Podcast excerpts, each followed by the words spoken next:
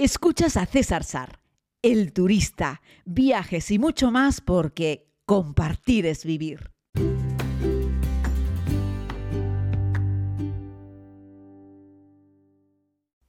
Muy buenos días a todos y a todas, querida comunidad. Vamos con este nuevo podcast Ayer lo hice aceleradamente en el aeropuerto eh, Charles de Gaulle de París, rumbo a Madagascar, en un día muy emocionante, el día de mi cumpleaños. De nuevamente, muchísimas gracias a todas y a todos los que me habéis felicitado. Imposible responder a todo el mundo. A veces decimos esto y suena como ha dicho, eh, suena como frase hecha, pero la realidad es que es así. Me gusta responder a todo el mundo, pero en un día como tu cumple imposible posible responder a todo el mundo, ¿no? Y bueno, pues eso, aprovecho los que seguís este podcast para daros las gracias. Y bueno, tengo muy poquito que contar, pero puedo contarles algunas cosas del viaje de ayer. Sabéis que por la niebla en París hubo un gran retraso eh, para salir desde Barcelona hasta París. Y luego en París cuando llegué a la puerta de embarque vi que había otro retraso. Al final, el primer vuelo salió con dos horas de retraso y el segundo vuelo salió con otras dos horas de retraso. A mí me vino bien. De hecho, la mochila mía, eh, que es, una, es un equipaje de cabina, Ayer lo facturé, dije, mira, más cómodo para no ir por el aeropuerto de París con esto. Por un lado me arrepentí porque pensé con tan poco tiempo de conexión no va a dar tiempo a que llegue. Llegó. Eh, yo creo que llegó gracias a que como se retrasó el segundo vuelo, pues llegó, ¿no? Y por otro lado me vino bien porque si no hubiese tenido que estar corriendo con el mochilón por el aeropuerto, porque si visteis alguna de mis historias de Instagram, veríais que ayer literalmente corrí, corrí por el aeropuerto para poder llegar a la otra puerta de, conexión, porque tenía que ir de vuelos Schengen como vuelos cerca a vuelos fuera de la Unión Europea, vuelos eh, fuera de Schengen, eh, y eh, tuve que correr, correr un montón por el aeropuerto y al final llegué.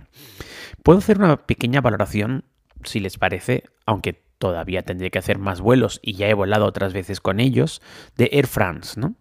Air France estaba, Air France KLM, sabéis que es la misma, es una, ya es la misma empresa, es igual que Iberia y British Airways, ¿vale? si bien mi valoración de KLM no es muy buena, mi valoración de Air France es mejor. A lo largo de los últimos años, es decir, durante los últimos 10 años, Air France, al igual que casi todas las aerolíneas europeas o de las que eran aerolíneas de bandera europea, fueron cayendo de una manera estrepitosa en los servicios, en la calidad, en los aviones, en todo. Y todas estas aerolíneas fueron cediendo paso inevitablemente a todas las aerolíneas que vuelan en el eh, Oriente Medio. ¿no? En este caso, Madagascar fue un, fue un protectorado, fue una colonia francesa y por eso se vuela fundamentalmente desde Francia hasta Madagascar. El vuelo iba repleto de franceses. Ahora les contaré el hotel en el que estoy, está repleto de franceses. Es decir, aquí el turismo que viene fundamentalmente es francés o francófono y aunque aquí hay gente que habla francés, la mayoría de la población ya no habla francés. Pero sí es cierto que todo el entorno relacionado con, el, turismo y luego gente con un nivel cultural más alto hablan francés. Es como la segunda lengua del país, aunque ya les digo que no lo habla la mayoría de la gente. Así es que la mejor forma de conectarlo es con Air France desde París. Eso sí, aunque si lo miramos en un mapa parece que Madagascar está ahí mismo, eh, son 10 horas 30 minutos para bajar.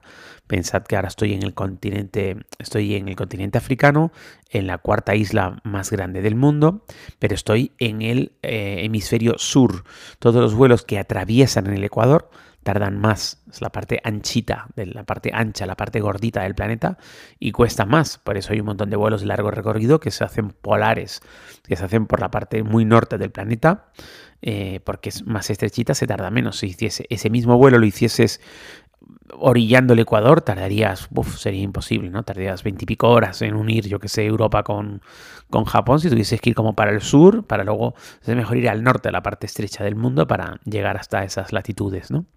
Bueno, pues aquí en realidad estamos haciendo casi un norte-sur, como cuando haces un sur-norte o un norte-sur de Nueva York a Buenos Aires o a Santiago de Chile, que se tarda lo mismo o más que ir a Europa.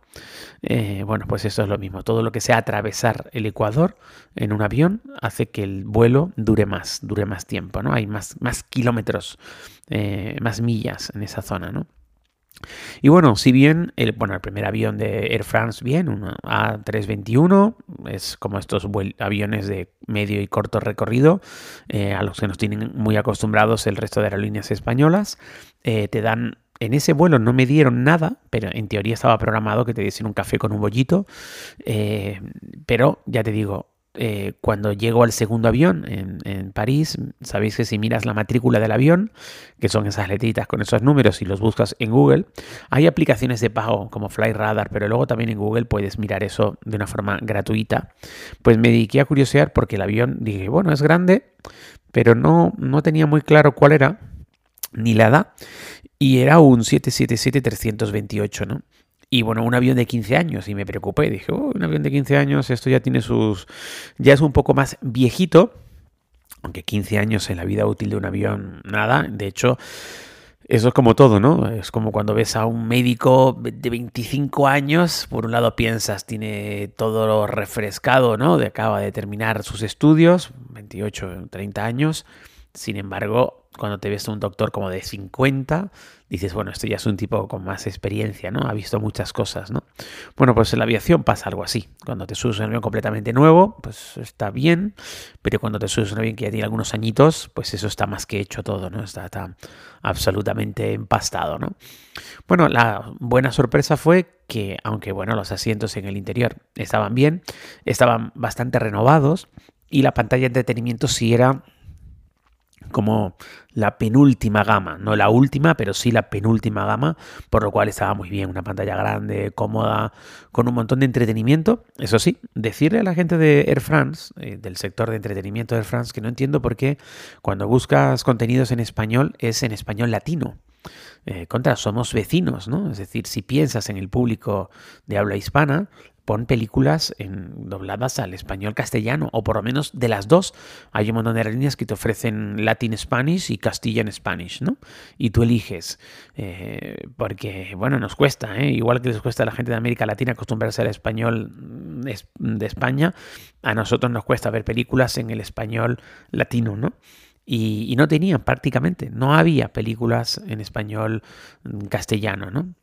Luego la tripulación de France encantadora, amabilísima, eh, joder, súper bien formada, así da gusto. ¿eh? Es, que, es que se nota mucho la diferencia. ¿eh? Muy proactivos. cuando te subes a un avión en el que te vas a tirar 10 horas y media y tú observas que la tripulación está ahí como con ganas, ¿sabes? Está amable, sonriente, pero los ves predispuestos a echar una mano en todo, ¿no? A la, típica señora que no puede subir la maleta, a reordenar las cosas, a intentar solucionar un cambio de asiento. En ese momento del embarque es cuando tú ves mucho sobre, sobre uno, la, formación y dos, sobre la actitud y las ganas que tiene la tripulación de hacer ese, de hacer ese vuelo y de echar una mano al pasaje, ¿no? Y luego lo que se lleva el premio, además de la tripulación de Air France, hay que decirlo, está muy bien, ¿eh? es eh, la comida a bordo. Por favor, qué cosa tan rica. Hacía un montón de tiempo que no comía tan bien en un vuelo de clase turista en una aerolínea occidental. Las quiero separar de Etihad, Emirates, Qatar y estas. Separemos a los de Oriente Medio y separemos también a Turquís y quedámonos solo con las aerolíneas mm, antiguas aerolíneas nacionales europeas, ¿no? British, Air France, eh, Lufthansa, eh, Swiss, Iberia, eh, bueno, quedémonos con estas, ¿no? Y oye, qué diferencia, qué bien. Swissair también se come muy bien en clase turista, pero los de Air France eh, ahí creo que sacan un poco de pecho y dicen somos franceses, tenemos fama de comer bien o por lo menos de que la gastronomía francesa sea buena. Y oye, eh, los platos estaban deliciosos, todo.